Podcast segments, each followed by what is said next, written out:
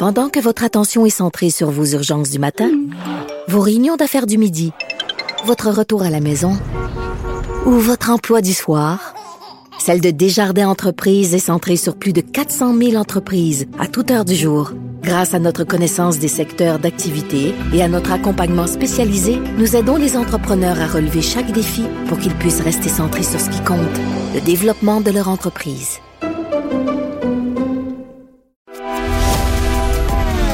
Grand philosophe, poète dans l'âme, la politique pour lui est comme un grand roman d'amour. Vous écoutez Antoine Robitaille. Là-haut sur la colline. Il y a longtemps que les commissaires au lobbyisme euh, à Québec demandent à ce qu'on améliore leur loi adoptée en 2002 en catastrophe, faut le dire. On en parle avec le commissaire lui-même, Jean-François Routier. Bonjour. Bonjour. Vous annonciez récemment un partenariat avec l'OCDE, donc euh, l'Organisation de coopération et de développement économique. C'est une grosse organisation internationale. Euh, c'est pour faire une sorte de catalogue des meilleures mesures pour encadrer le lobbyisme, j'imagine? C'est ce que je comprends?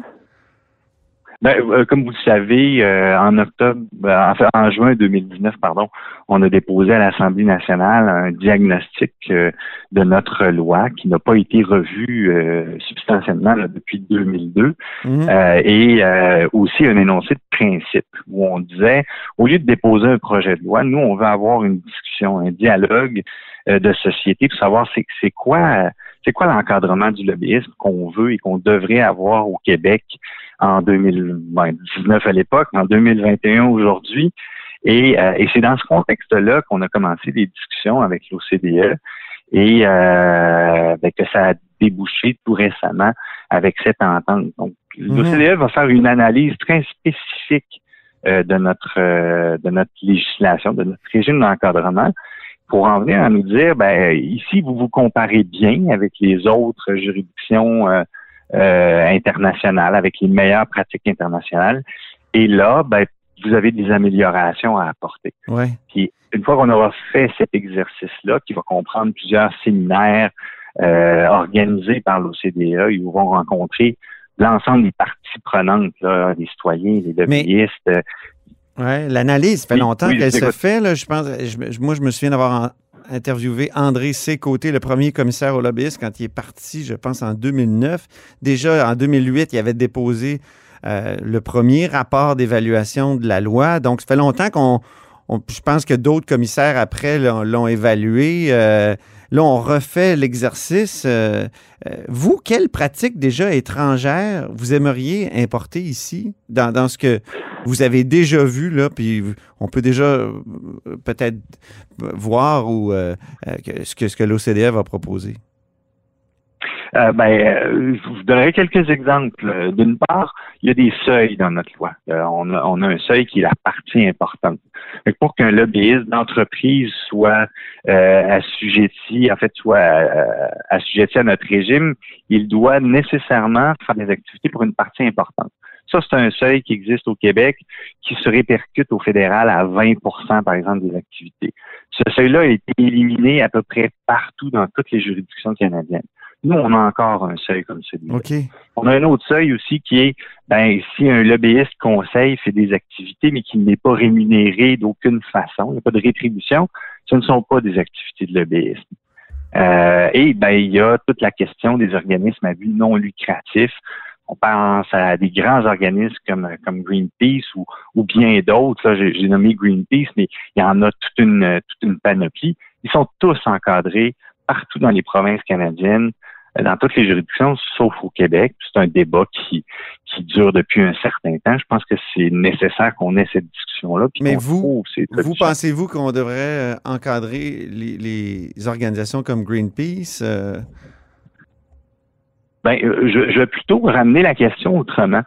Moi, je pense que l'encadrement qu'on a au Québec depuis 2002, une des choses qu'on décrit dans notre diagnostic, c'est le fait que c'est un encadrement qui a été fait pour les personnes qui font des activités de lobbyisme. Donc, on vient créer un registre. Vous savez, les registres n'ont pas de bonne réputation. On a un registre des lobbyistes. Ces gens-là doivent s'inscrire, euh, etc. Plutôt mmh. que vraiment focuser sur euh, la pertinence des activités de lobbyisme. Qu'est-ce qui est pertinent pour le citoyen? Est-ce qu'un contrat de 3 000 dollars c'est pertinent? Peut-être que oui, peut-être que non. Est-ce que c'est plus pertinent au niveau municipal qu'au niveau provincial? Mm-hmm. Est-ce que euh, l'arrivée de l'autorité des marchés publics remet en question cette pertinence-là? Qu'est-ce qui intéresse les citoyens? Euh, la partie, je parlais de la partie importante tantôt. Si un grand PDG d'une grande entreprise appelle le premier ministre une seule fois, il rencontrera pas le seuil de la partie importante. Donc, ces activités ne seront pas du lobbyisme. Mais on s'entend que la pertinence pour le citoyen et les impacts peuvent quand même être majeurs. Alors, c'est dans cette optique-là, je crois qu'il faut revoir la loi. Pas, pas encadrer des entités ou des personnes, mais encadrer les activités. Si les activités, par exemple, de Greenpeace sont pertinentes, ben, je pense qu'ils devraient les divulguer à notre registre, comme ils le font au fédéral et dans toutes les autres provinces. OK. Les OBNL en, général, ça a été ça aussi. Le, ben, les OBNL en général. Ouais. La structure juridique. Donc, ne pas se concentrer sur le à mon Avis, pas pertinente. C'est ça, ne, pas se concentrer sur le fait que c'est une OBNL ou une entreprise qui a profit, mais plutôt sur l'intervention en, elle-même.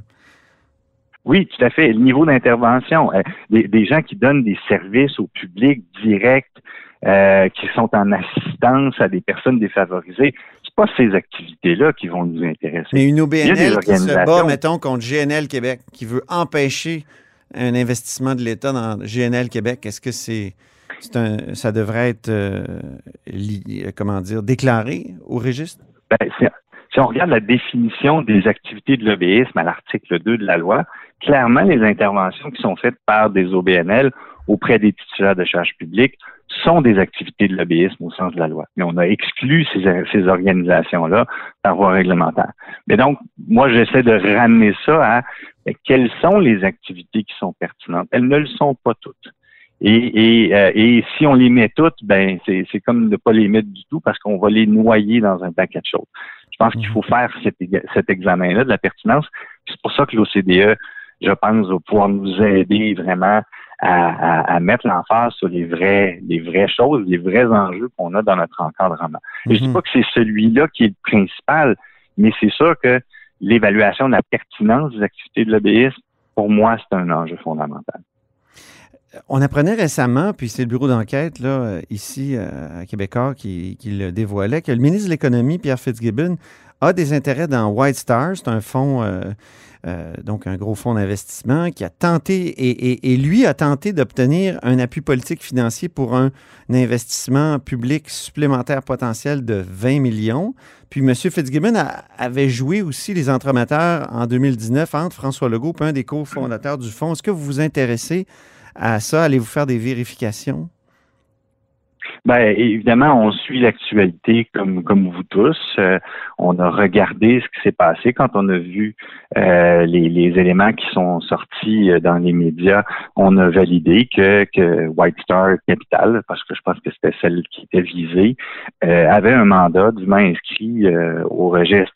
Au-delà de ça, il y a des, s'il y a des évaluations de comment les, les élus se comportent, vous savez, ma loi euh, ne vise pas du tout ça. Hein. Elle, n'encadre pas les titulaires de charges publiques, elle encadre les lobbyistes et les activités de lobbyistes qui sont faites. Oui. Parce que par la suite, ce qu'un élu ou un fonctionnaire va faire dans, dans, dans ses activités propres, euh, ben, ça le regarde, c'est plus des règles éthiques et déontologiques qui vont s'appliquer. Puis c'est pas qu'il y a des enjeux ici, mhm. mais c'est plutôt ma commissaire, ma, ma, collègue, la commissaire à l'éthique, qui, euh, qui va gérer ces enjeux-là pour ce qui est des élus euh, et, des ministres. alors que du côté des fonctionnaires, ça serait plutôt les règles du, Conseil du Trésor qui, qui pourraient s'appliquer. Concernant les élus, justement, euh, André C. Côté, le premier commissaire en 2009, il me disait que les élus étaient plutôt indifférents de savoir si la personne qu'il rencontrait était enregistrée ou non au registre.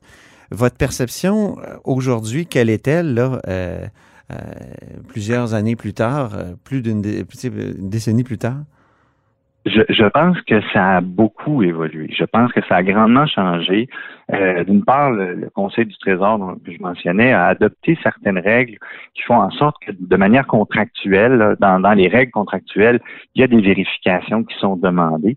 Moi, je parle très régulièrement avec des titulaires de charges publiques, avec des, des, euh, des cabinets, et ils sont de plus en plus sensibilisés au fait que ben, de valider qu'une inscription est faite au registre, c'est aussi une manière de protéger leur mandat, hein, de ne pas se retrouver, je dirais, à la une des journaux parce que la fameuse rencontre n'a pas été divulguée. Alors, cette culture-là, elle commence à s'installer.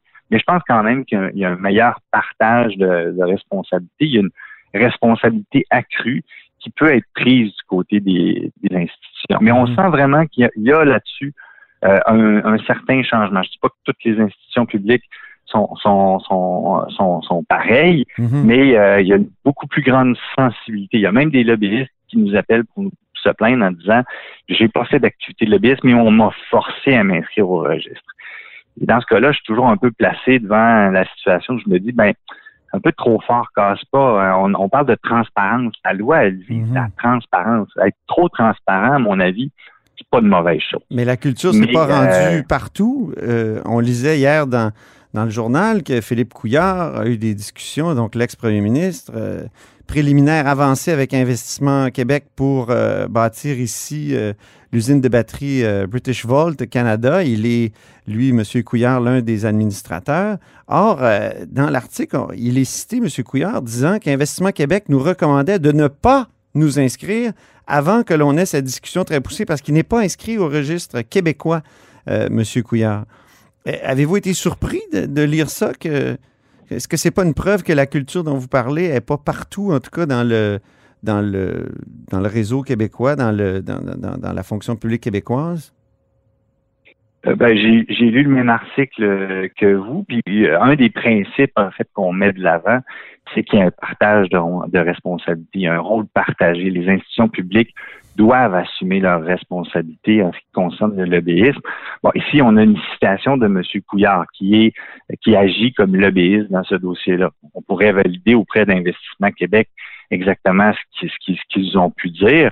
Moi, j'ai la prétention euh, de croire qu'on a le droit de s'attendre, évidemment, comme citoyen, et euh, que, que, nos institutions publiques vont s'assurer que les lois québécoises sont respectées, et évidemment qu'un ancien premier ministre comme M. Couillard va aussi euh, respecter les lois québécoises. Il a un délai quand même assez grand. Là. Il a 30 jours pour inscrire ses activités au, au registre des lobbyistes euh, au Québec. Donc, euh, mhm. le fait que l'inscription soit faite au fédéral et pas encore au Québec, euh, ça peut amener les citoyens à se questionner. C'est certain que nous, on va y porter attention, mais je suis convaincu que dans la mesure où des activités de l'EBS ont été accomplies, que, cette inscription-là, on va l'avoir passée éventuellement. ça ne veut pas dire qu'il y en a eu des activités de lobbyisme, hein, parce qu'il mhm. faut pour revenir à la définition des activités de lobbyisme, une simple présentation de produits ou de services, des discussions, des discussions préliminaires, très préliminaires, ne constitueraient pas une tentative d'influencer la décision. Ah oui. Mais il faudrait aller vérifier un peu auprès d'Investissement Québec, ben, c'est quoi la nature des discussions